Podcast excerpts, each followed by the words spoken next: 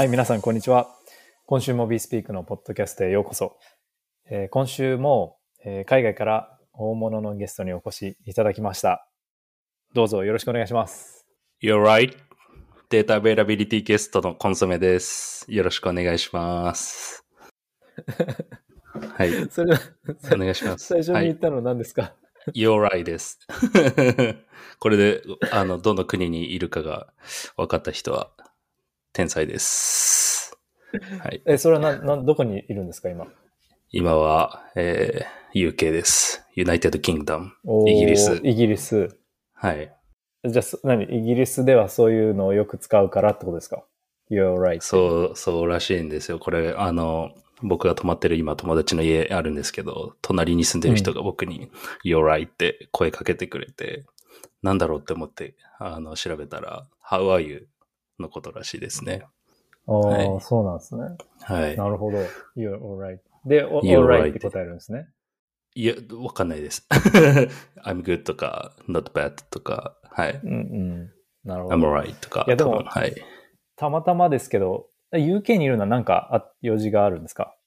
俺は完全にドバイの暑さから逃れるために今、どの国でもよかったんですけど、あの、友達が住んでるんで、イギリスにとりあえず来ました。あなるほどね。いや、でもすごはいいいいチョイスで、なんでかっていうと、今週の話題が UK の、あの、話題が入っていて、いいですね聞き。たかったんですよ。お何でも聞いてください。もう、イギリスのに 庭なんで、僕。ちょ、ちょっと来ただけなのに、そうですね。るほど2日しかいや、なんか、なんかちょうどニュースレターにも書いてるんですけど、はい、あの、もともとなんか多分先月ぐらいのポッドキャストで、UK の首相、首相、首相が、なんかはいクリプトに前向きみたいな話をしたの覚えてますかね、覚えてないです。そう。で、えっと、あ、あれ僕一人の時で話したのかな？わかんない。だから覚えてないのかもしれないですけあどあ、、そうかもしれないですね。うん。ね。で、で、ヨーロッパはそのミカっていう新しいフレームワークが承認されたりとか、まあヨーロッパの方結構整ってきたんですけど、アメリカと対照的に。で UK は、あの、そういう前向きっていうのを前話してたんですけど、うん。その流れというか、その観点から A16Z が初めてのその国際オフィスというか、アメリカ外のオフィスをロンドンに作るとしてて、はい。そう。で、なんか、アメリカじゃない、イギリス政府も、例えば、サンドボックス制度を作るとか、サンドボックスっていうのは、一時的に規制から免除する制度うーん。ブロックチェーンのために作るとか、ちゃんとはい。リスクを整理するとか、うん結果ベースのアプローチにちゃんとフォーカスして、なんか、みなんでしょう。Web3 企業をこう、アトラクトするような制度を作るって言ってるんですよ。打ち出してるんですよ。おーそう。で、なるほど。A16Z も多分アメリカから移ってくるファンドもこれから増えてくるだろうみたいなこと言ってて、うん。で、スタートアップスクールっていうアクセラレーターも次ロンドンでやるらしいんですよ。うん。ですごいこう、一見勢いがあるようにこう見えてるので、実際、はいえっ、と、コンソメさんからしはいてなんかどうなのかなっていうのを聞いてみたいな、思います。そうですね。あ、いや、でもなんか、えっと、聞く限りなんかそんな厳しい、なんだろう、法、法規制がクリプトに及ばない、えーっていうことですよね。イギリスでは、今後。うん、まあ、整整理されて、明確になるっていうイメージですね。明確になるってこだから、とですねやっちゃいけないこととやっていいことが分かりやすくなって、いきなりこう、SEC に突撃されて、罰金があるみたいな、そういうのがほとんどないんだと思います。うーん、なるほど。確かになんか、聞く限りすごい良さそうですよね。今、イギリス拠点のクリプト企業ってそんなに多分多くはないので、あの、確かにこれから、ね、なんか例えば、あの、日本にあるような、あの、トークンの、なんかすごい、こう、重、重税みたいなのが、イギリスだったらないよとか、なんかトークン発行しても別になんかめんどくさい手続きとか、処理とかがなくて、で、明確でってなってたら、みんな行くんじゃないかなっていうのは 思いますね。うん、うん。そう、何気にあれなんですよ。そう、あプロジェクトとしては、うん。あ例えばアズテックとか、えうーっと、あと、あれです。あそこ、アージェントウォレットとか、ええあとはイアーベンもともとイギリスですね。へえ。結構あるんですよ。あと、スラッシュっていうあの、スタークネット上の L3 の SDK 作ってるとことか、うん。インプロバブルっていう、なんか、ユガラボズとかになんか、メタバースの技術提供してるとことか、結構あるんですよ。へえ。今日が、まあ、すごい、こう、ちゃんとしてるところで UK ベースみたいなのが。あ、そうなんですなね。ので、はい。うん、良さそうですよね。っていう、ちょっと旗から思っていて、旗から見て、はいそうですね。うん。なるほど。ちなみに、はいあの、なんだっけ、アイゲン、ん？データアベラビリティゲストって言ったと思うんですけど、はい。それで言うと、はいアイゲンレイヤーがちょうど先週ローンチしましたね。ああ、そうなんですよね。あの、日本でもなんか、ローンチした後にこう、ちょっといろいろ触れられてましたよね。日本の、なんだろう、ツイート界隈でも、うんツイッター界隈でも、アイゲンレイヤーいいぞ、みたいな。これは未来があるぞ、みたいな、こう、うん言及が増えたような気がしますね。で、ちなみに、その、一瞬でそのデポジットの枠が埋まっ、リステーキングの枠が埋まってたらしくって、多分数時間以内とか埋まってたんですよね。そうですね。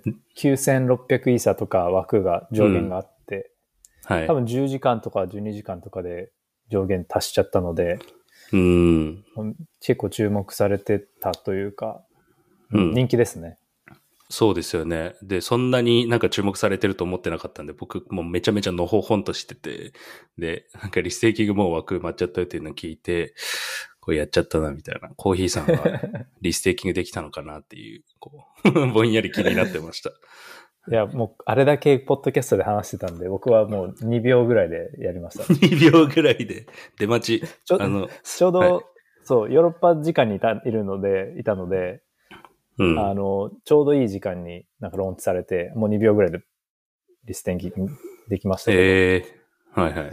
でも今ってその、あの、ST イーサとか、そういう R イーサとか、うん。リクイッドイーサだけなんで、そこが、そのネイティブのイーサ、ピュアなイーサはまだはいリ。ステーキングできないので、うん。まあ、そこのちょっとハードルというか、なんか、うん。うんまだその、肩慣らし段階だなっていう感じを、印象を受けましたね。今ってリステーキングできるだけって感じなんですかね？なんか、そのそうですアイゲンレイヤー使ってなんか作れるとかそういう感じではない？そうですね。今は、あの、AP、あの、APR というか、利回りとかも別にまだうもらえるわけではなくて、使ってうんるプロジェクトもないですし、あの、ただただ、アイゲンレイヤーにリステーキングして、そのセキュリティの振り向き先をまだ何もこう使われてないっていうか、振り向かれてないっていう状況なので、アイゲンレイヤーのポイントみたいなのが溜まっていく状況なんですよね。うん。多分そのポイントは、その後で利回りとかに、のブーストとかに使われると思うんですけど、よく、よくわかんない。そのユーザーとしてのメリットはまだ何もないです。とりあえず、使われてるところがないんで。うん、デポジットだけできできるよ。で、みんな、なんかそうです、ね。よくわかんないけど、とりあえず デポジットしとこうみたいなそうですね。ポイ感ントを。獲得しとこうみたいな。で、うん。まあ、引き出しもすぐできるんで、別にあ、危ないと思ったら引き出せばいいっていう感じです、ね。これな、今後もっと追加でこう、デポジットできるようになるんですか？枠が増えていくみたいな。あ、そうそう。もう多分、数週間とか数ヶ月でどんどん増やしていくみたいなことを言ってますうね。ーん。あ、そうなんですね。いや、それちょっとうん要ウォッチですよね。その、 notification 上がってこないんですか、なんかどうやって、コーヒーさんこれ、検知したんですか？いや、たまたまツイッターで見てただけなんで、多分、そうするしかないかもしれないですね。ツイッターのアラートをオンにするってことですね。いや、そこまでしてないんですけど、あ、まあそうそう。はいしししなきゃいけない人はし、しなきゃいけない人っていうか、なんていうか、はい。超必要な人は、はい。うんアラートを通知オンにするといいと思うんですけど、うん、まあ、自然にこう、ね、あの、ツイッター見てると多分上がってくると思うんで、うん。多分誰かしらがこう、また、ね拡散というか教えてくれると思うので。これなんか一個気になるのが、あの、まあ、ちょっと前、セレスティアが有名だったじゃないですか。で、今、アイゲンレイヤーっていうまたもう一個、オルタナティブみたいな出てきて、これって完全に競合なんですか？それともなんか用途によってこ,、こっち使うとか、こっち使うみたいな。えっと、そうですね。 EigenLayer の方が広くて、 Celestia の方がもう特化してるんですね、DA に。で、 EigenLayer って、 Eigen DA っていう DA 用のサービスがあるんですけど、はい。それは Celestia とがっつり競合なんですけど、アイゲネは別に DA 以外も、まあなんか、使えるというか、うん。セセキュリティの、えーっと、貸し出しというか、あの、イーサリアムのバリテを使って DA に使わなくてもいいわけなので、まあ、あうんの、なるほど。広い、アイゲネのはもうちょっと広くてフレキシブルなんですけど、ことアイゲン DA に関して言えばもうセレスティアと多分、多分というか、お競合というか、お同じうん領域を、パイを争う形になるなりますね。なるほど。なるほど。勉強になりました。ありがとうございます。はいデータアベルビリティゲストなんで、そうですね。はい。ちょっと、はい。勉強さしていこうと思います。はい。はい、いや今日実は結構話題がちょっとたくさんあるんですけど、うん。あの、ユニスワップ V4 がローンチしたりとか、ポリゴン2みたいなのが発表されたりとかあるんですけど、うん。えっ、と、そこはちょっと今日話さずにおこうかなとはい。思ってます。OK です。で、じゃあ何を話すかっていうと、まあ、3つぐらい話そうと思うんですけど、1個が、あの、 Gensyn っていうプロジェクトがシリーズ A で43 million 調達をしました。うん。で、さっき、その A16Z がロンドンに拠点構えるって話したじゃないですか。はい。これのニュースと合わせて、このジェンシスもロンドン拠点なんで、なんかここに投資したよっていうのを、このタイミングで一緒に同時に発発表したんですよ。うーん。気合入ってますね、まあじゃあ、このプロジェクトは。そう、気合入ってますね。もう、あの、ロンドンを代表するみたいな。そんな感じですよね。いち、いちごファンドみたいな、なんかわかんないけど。そうそう、はい。フラッグシップみたいな。うん。まあ A16 ってアズテックとかに投資してるんで、まあ、イギリス拠点のプロジェクトには前から投資してたのはあるんですけど、でもまあ、このタイミングで一緒に発表したんで、おっしゃる通りなんか気合入ってる感じはあって、うん。で、面白いのがこう AI 機械学習特化のチェーンですみたいなこと言ってるんですよ。おー。なるほど。面白い。うん。なんかもう、こう、あ、後でつけたような、かのような感じなんですけど。はい。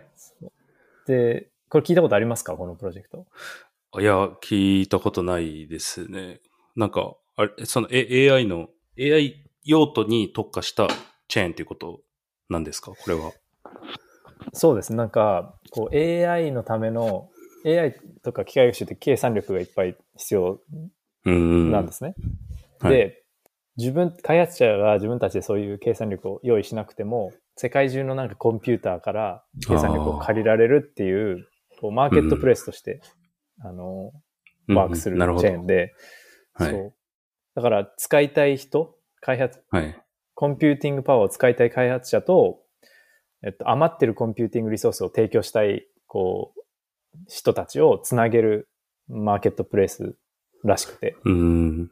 うん。で、コンソメさんとか僕とかが、なんか iPhone とか MacBook の M1 チップとかをこう提供して、あの、うん。つないで、使ってない時につないで、で、お金を得られるっていう仕組みらしいです。おーいいですね。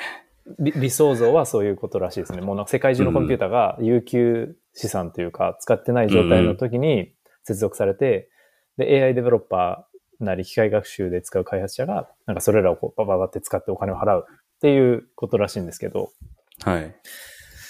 あの、よくよく見ると、ポルカドット上のパラチェーン、パラチェーンというかポルカドット上のチェーンとしてローンチするみたいなことが書かれていて、うん。で、まあ、A16Z のなんか投資先であのポルカドットエコシステムのプロジェクトって今までなかったと思うんで、ああ。まあそういう意味でも割とうん1号的な気合入ってる感じですね。うん。あんまり確かに聞かないですね。イメージないというか、基本なんかイーサとか、イーサ L2 とかの、んとこに投資してるイメージあるんで、珍しいですね。そうなんですよあの A16 がリードで、他はなんかどういうファンドが入ってるんです他かはコインファンド、あのコンソメさんの好きなコインファンドとか、コインファンドはおっさんが好きです。ジェイクね。ジェイク、はい。ジェイクはいあと、プロトコルラボズとか、あ、いいですね。メイブインレブンとか、まあその辺。うん。はい。いや、なんかいいで、すね。はい。その X60Z の話に戻ると、なんか定期的にレポート出してるじゃないですか、彼ら。うん。出してますね。で、オープンソースコントリビューターの数みたいなグラフで、ポポルカドットのやつ消して出されてたんですよ。グラフから。へえ。で、なんか一部では、うわ、アンチポルカドットか、みたいなことを つぶやかれてて、ツイッターとかで。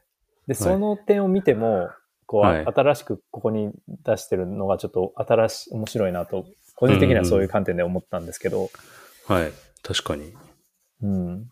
なんか、変わったのかもしれないですね。変わったんですかねなんか、い意見が、うんそんなそれ。それは意図的に本当にポルカドットを今までなんか除外してたんですかねのように見えますね。なんか、そのレポートの引用元が、エレクトリカルキャピタルの,、あのはいはいレポートだったんですね。で、その元には、ポルカドットのグラフが書いてあるんですよ。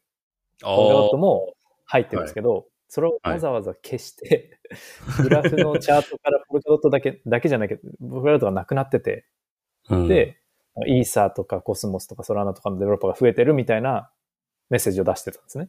へえ。ポルカドットも本当は結構伸びてるように書いてあったのに、元のグラフでは。っていう、えー、嫌いだったのかななんか、もしかしたらで。もなんかそんな、なんか除外する理由もよくわかんないですけどね。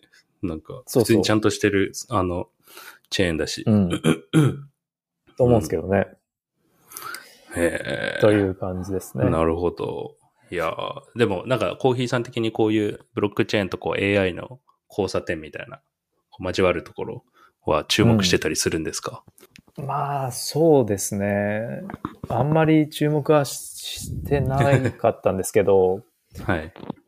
でも、まあそうです。どっちかというと、なんかガバナンスとか分散的に AI をどうやってこう作っていくのかっていう方の方が気になってて、まあお computing resource を提供し合うみたいなのは、なんか前から多分あったし、そうですね。うんそんなに新、でも、いや、できたら新しいんですけど、コンセプト自体はこう、あなるほどっていう感じですね。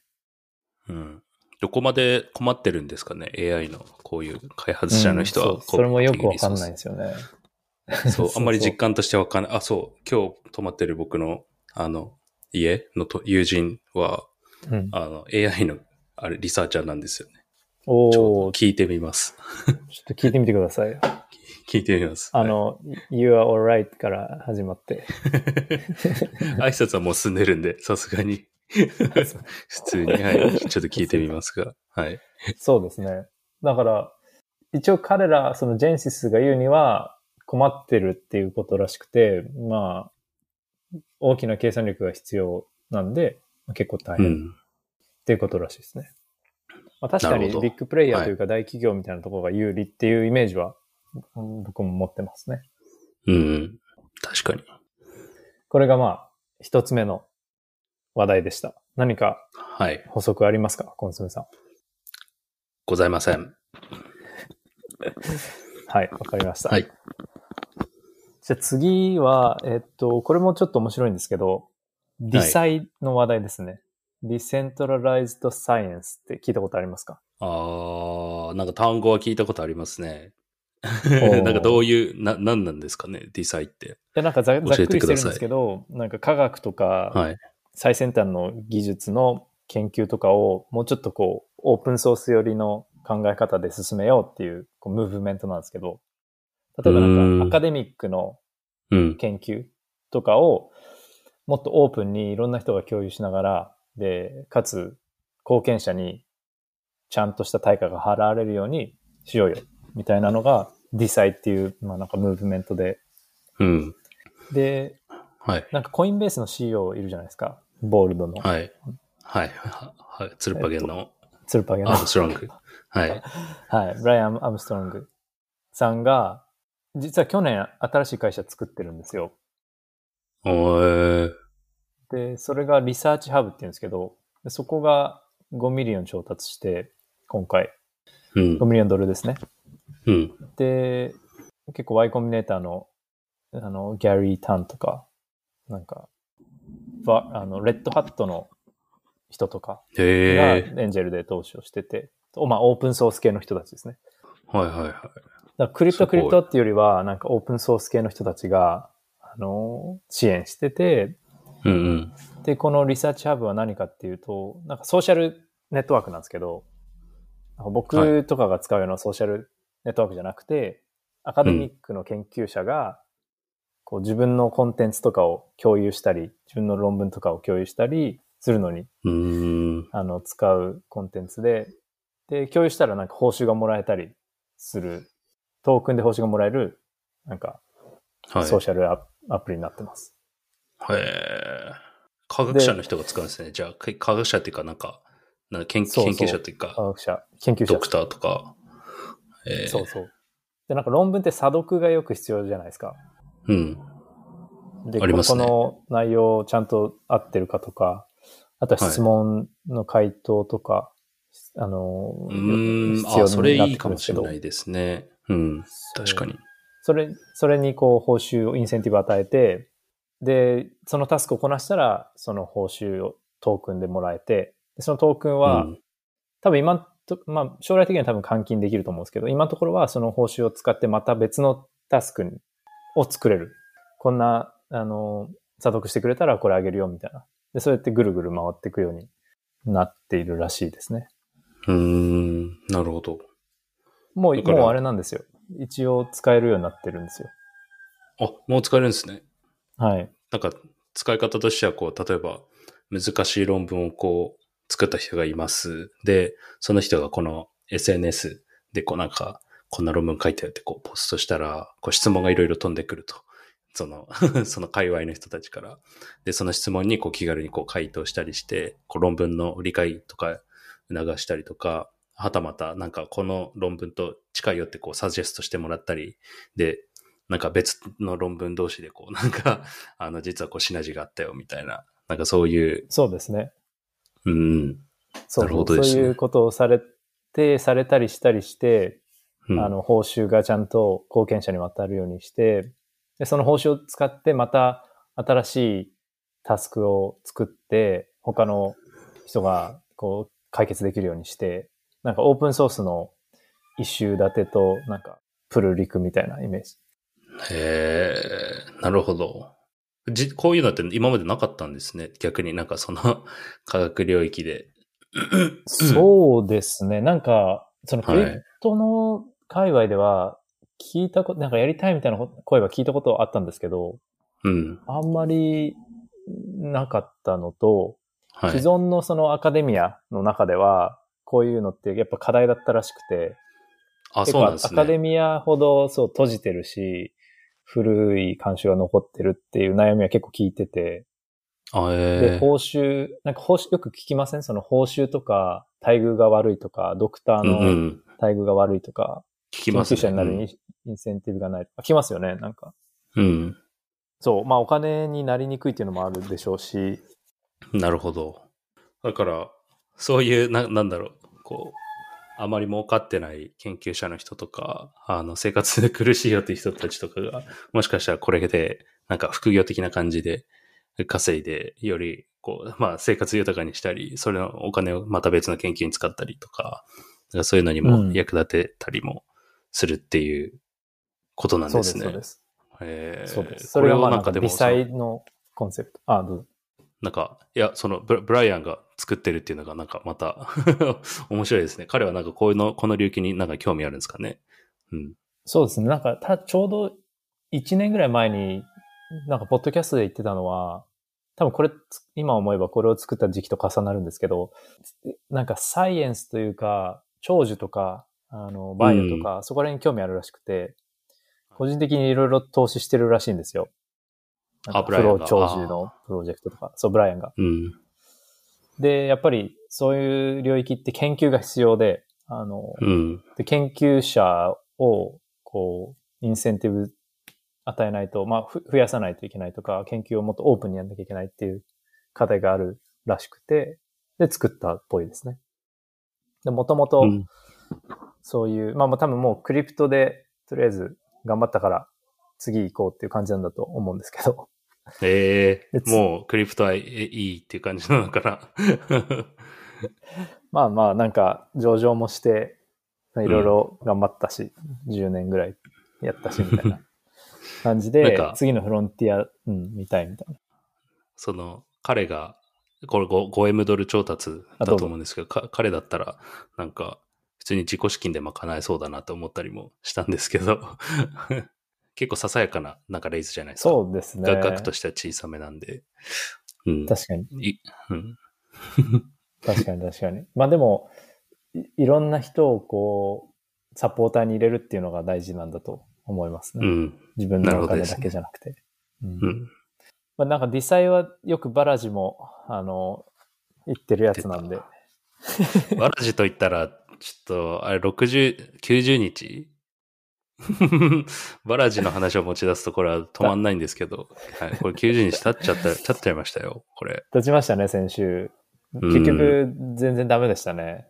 ピーンってならなかったですね。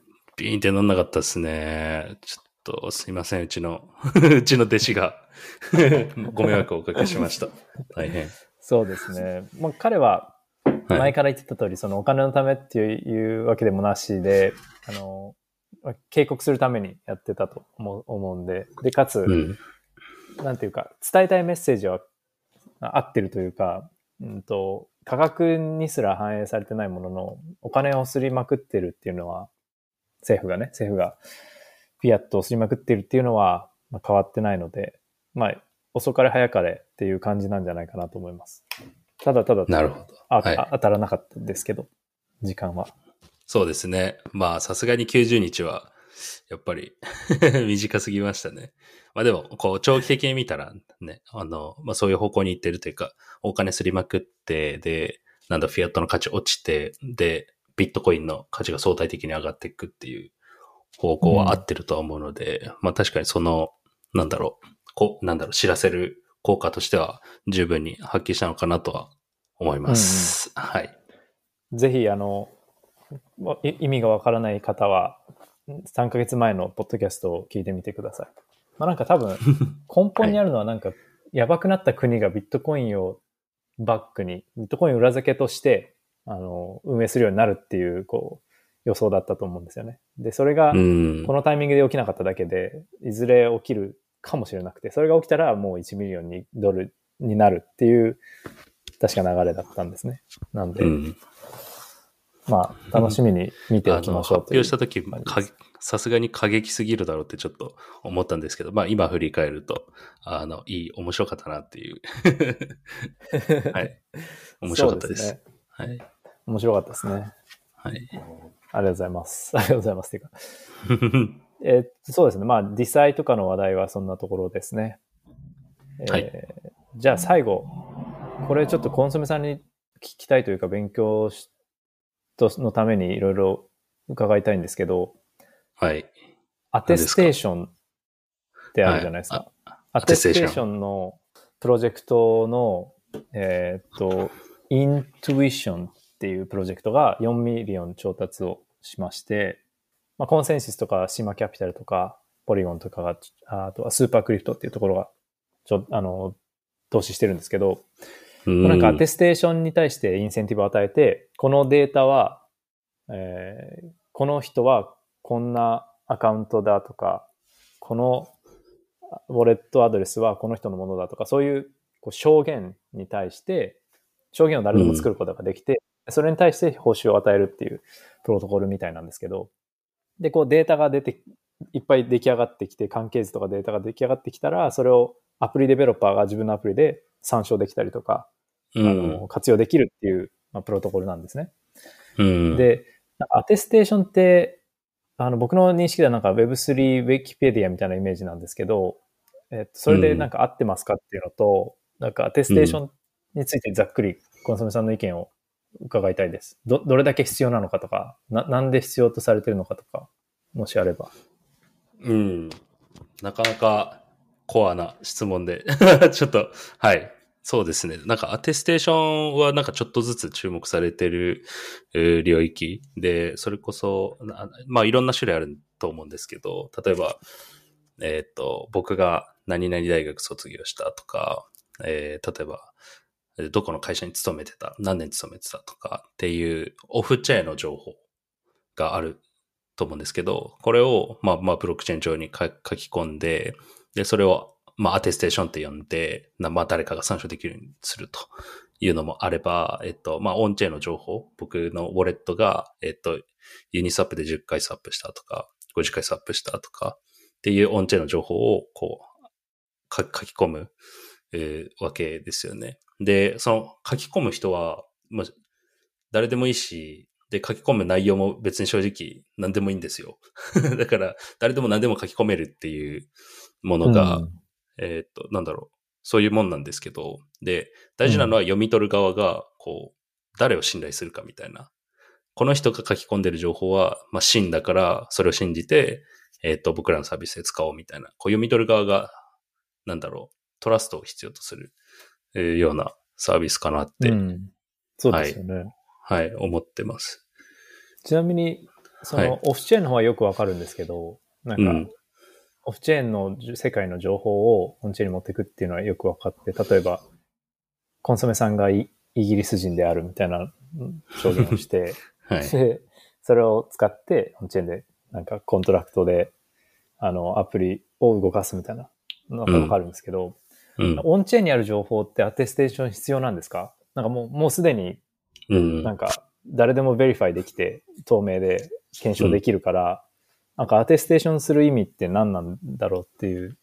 そうですよね。うん、なんか、結局は、まあ、データをこう読み取るときのこう煩雑性とかコストをこう回避するっていうのが、まあ、大きなメリットかなって思いますね。僕がユニスワップをこう100回200回スワップしたデータって、こう、読み取るプロジェクトがこう、データ取ってきて、ちゃんと検証してっていうコストを払って、やっと検証できるものだと思うんですけど、アテステーションに書いてあれば、まあそれをスキップできる。まあ trust は必要とするんですけど、まあこ、こいつが言ってることだったら、まあ正しいだろうと。僕が Uniswap 100回200回スワップしたっていう情報は正しいだろうっていう trust を必要とするんですけど、ただ、一行だけレコード読んだら、あの、そのデータを取ってこれるわけですよね。その、うん、僕はどんな on-chain activity をしたかとか、で、あとは読み取る側からしたら、その、もう世界、なんだろう、イーサリアム上に散らばってるコントラクトがあって、どれを読んだらいいんだろうとか、こう調査が必要だったりするわけですよね。例えば Uniswap のデータ取ってきたかったらこのコントラクトのデータ取ってくるんだけど、 SushiSwap のデータ取ってきたかったらこのコントラクト取ってこなきゃいけないとか、こう調査とか、あとはなんかいろいろなんだ、読み取るためのなんかロジック組んだりとかしなきゃいけないんですけど、えー、まあこういう attestation、一つのコントラクトにいろんな情報がこう集約されてるんだったら、もうすごい簡単にこうデータが取ってこれるっていうので、まあいろんなコストとかがスキップできるよっていうところですね。なるほどね。はい。なるほど。だから、まさにあのファイとかがすごい使いたいんですよ。この attestation に書いてあるデータを読み込んで、コーヒーさんのウォレットがどういうアクティブ、アクティビティをしたのかとかをこうビーって読み込んで、それで、こう、このクエストクリアみたいなのをまさにやりたい、かったりします。そそういうのって今あるんですか？そういうファイが使いたいときに使えるものって。現状使ってるものはないですし、で、ちゃんと回ってるものもまだないっていう状況なんですけど、ただ、あの、EAS っていうイーサリマアテステーションサービスっていうのが一つ、なんだ有名なものとして上がってて、あとはオプティミズムのえっと、アテステーションステーションっていう名前のサービスがあって、どっちも多分、あの、機構一緒なんですよ。メカニズム一緒で動いてて、まあなんか、ウォレット、えっと、ウォレットアドレスがあって、それがどういう活動したかっていうのが、そのコントラクトに、EAS のコントラクトにこう、バーっていっぱい書き込んであるっていう 状況ですね。えー、はい。それが、なんか、さっきコンソメさんトラストが必要って言ってましたけど、その attestation service が嘘ついてたり、うん、なんか攻撃されて改ざんされてた場合って、うん、なんか、なんか罰則をするようになってたりするんですかね？いや、多分ないんですよね。そのスラッシングというか、その、例えば僕が、僕でも ES 書き込めるんですけど、コーヒーさんは実は、え女性です、みたいな。書き 書き込むとするじゃないですか。で、うん、これ、嘘を書き込んでると思うんですけど、それを罰する仕組みみたいなのは多分ないと思ってますね。うん。なるほど。なんで、この Intuition は、そう,、そういうのが多分ある。そういうのっていうか、なんか、ちゃんとした情報を書き込んだら、インセンティブがあるよっていう仕組みなんですかね。そうだですね。そうですね。今のところ、僕が読めた、読んだ感じそうで、うん、えっと、プラスのインセンティブで、負のインセンティブみたいなのは、おそらくでもあるとは思いますね。なんか、トークンをステーキングして、えっと、異議唱えられて間違ってた場合にスラッシュされるとか多分あるとは思うんですけど、今んとこ、あとうんまだ見つかってはないですけど、なるほど。ありそうな感じですね。うん。読む限り。これも、またね、なんか、え、アテステーション系の領域がまたちょっとずつ広がっていくような香りを感じますね。ああ、本当ですか？なるほど。いや、イントゥイションに関しては、どうだろう。うんはい。はい。イントゥイションに関しては、そのドキュメントがまだないんで、その負のインセンティブとかわかんないですけど、あの、盛り上がってきそうな感じありますか？うーん、なんかめっちゃ爆発的に盛り上がるっていうよりは、なんか、ちょっと、い今までよりは、なんだろう。その開発者とかプロジェクトも増えていくだろうし、うーん、実際何回使われるのか、ちょっとわかんないですね。うん、まあ、例えば、えっと、最初にこのイントゥイションが出すのは、と、ナレッジグラフエクスプローラーっていうのを出すらしくて、これ何かっていうと、うんなんかすごい人気のあるウォレット、ビタリックとか何でもいいですけど、クジラのウォレットとかを、えっと、見て、そのアドレスに関するデータを、こう、人間が読める形で表示するっていうアプリを出すらしいんですよ。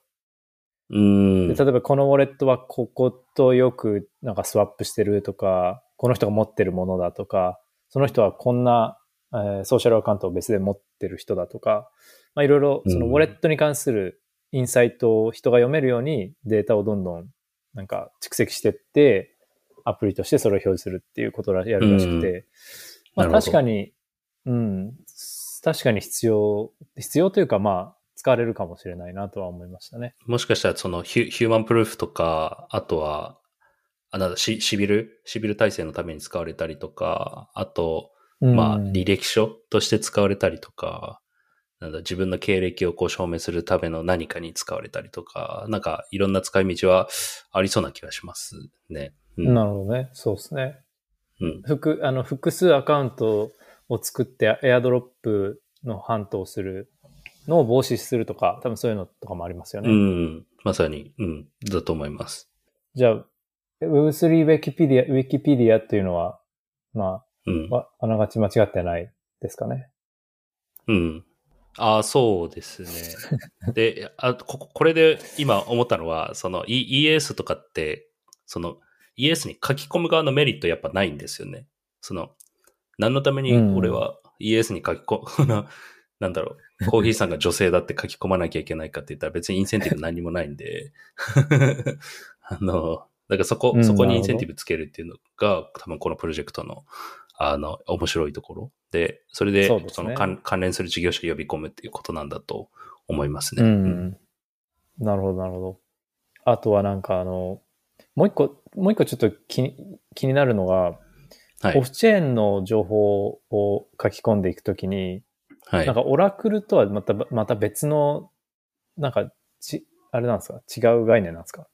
僕のイメージだともうそれも含めてオラクルって呼びたいんですけど、あいうん、まあ厳密。な定義はないのかな？まあ、オラクル、うん、呼んでもいいかもしれないですね。ちゃんうと確かに多分調べるといろいろ定義なり質問して答えとか出てくると思うんですけど、あの僕のこれまでのざっくりの定義だと、まあオフチェーンの情報をオンチェーンに持ってくるとか、オンチェーンで使えるようにするものは全部ざっくりオラクルって呼んでるものだと思ってたので、うんまあアテステーションってなんか何が違うんだろうなって、こうちょっと疑問に思ってたんで、まあちょっとまた考えてみます。うんうん。はい。おっしゃる通りだと思います。はい。はい。いや、アテステーションゲストのコンソメ先生にちょっと聞きたいなと思ってて。アテステーション、いや、データアベイラビリティゲストなんで、今日、今日は、はい。そのうち、はい、ね使います。アテステーションゲスト、はい。そうですね、なるほど。いや、でもオンチェーンのアテステーションっていうのは僕知らなかったんで、なるほどと思いました。うん。圧縮、そうっまあそうです。ね。ショートカットメインでね。うん、そうですね。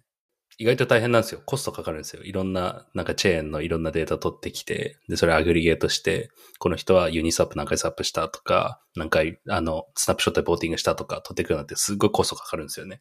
あの、ファイで実際にそういう処理してるんで、うん。めっちゃわかるんですけど。インデ indexing にも近いですよね。うん、あ、そうですね。うん。グラフみたいな感じですよね。うん。です。大変なんですよ。はい。大変なんですね。はい。か。わかりました。いや、そうですね。今日は結構いい話ができたかなと思います。40分ぐらい経ったんで、まあ、こんな感じなんですけども、えーっと、最後に、まあ、話戻っちゃうんですけど、あの、UK の、イギリスのバイブスはどうですか、バイブス気持ちいいです。夏がね、夏がいいです、やっぱり。今危なかったですけど、放送事故になりそうだったけど、あの、すごい、あの、なんだろう、背の低い、あの、レンガ造りの建物みたいなのがバーって並んでて、あの、こうなんだろう、映画村に入ってきた感じ？なんて言ったらいいんですか非日常的な感じの街の雰囲気しますね。散歩してるだけでもすごい。えっと、僕マンチェスターのちょっと外れてるところなんで、まあ割とな感性で郊外で田舎っぽい感じなんですけど、すごい静かで、あの、気温も今、全然ドバイと全然違う涼しいですし、街の雰囲気もいいでイギリスすね。はい、す住む可能性ありますか将来？自分ですか？自分どうだろうな、日本が好きですね。日本住みた。ないるほど、なるほど。山本みたい。はいそうですね。でも、まあでも、いい UK も今話聞く感じは、こう、はいい、いところだっていうことですね。そうですね。え、コでーヒーさんまさか、はい。紐 UK に住もうとしてるんですか？UK もなんか良さそうだなと思ってるんで、ちょっと行きたいんですよ。行ったことないんで。はい。ら近々、来週、再来週、わかんない。来月とか行こうかなとは思ってて、はい。思ってるんですよ。で、ちょっと来週、再来週ですか？まあ、来週、再来週はちょっとむずいかもしれないけど、あ、そうですね、再来週とか、もしかしたらいけるかもしれないんで。え？もしかしたら来週かな？わかんない。え、教えてください。じゃあ、なんか、日程決まったら。はい。あちょっとご飯行きましょう。はい。行きましょう。ちょっと、バイブスを どんな感じかちょっと、教えて、バイブス好きね。教えてください。はい。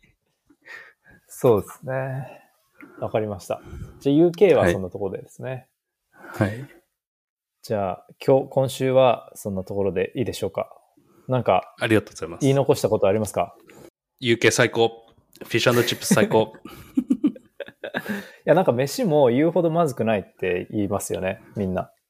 ああ、そうですね。今、今まで食べたのは、まあ、全然そんなにまずくはなかったですね。フィッシュチップス美味しかったです。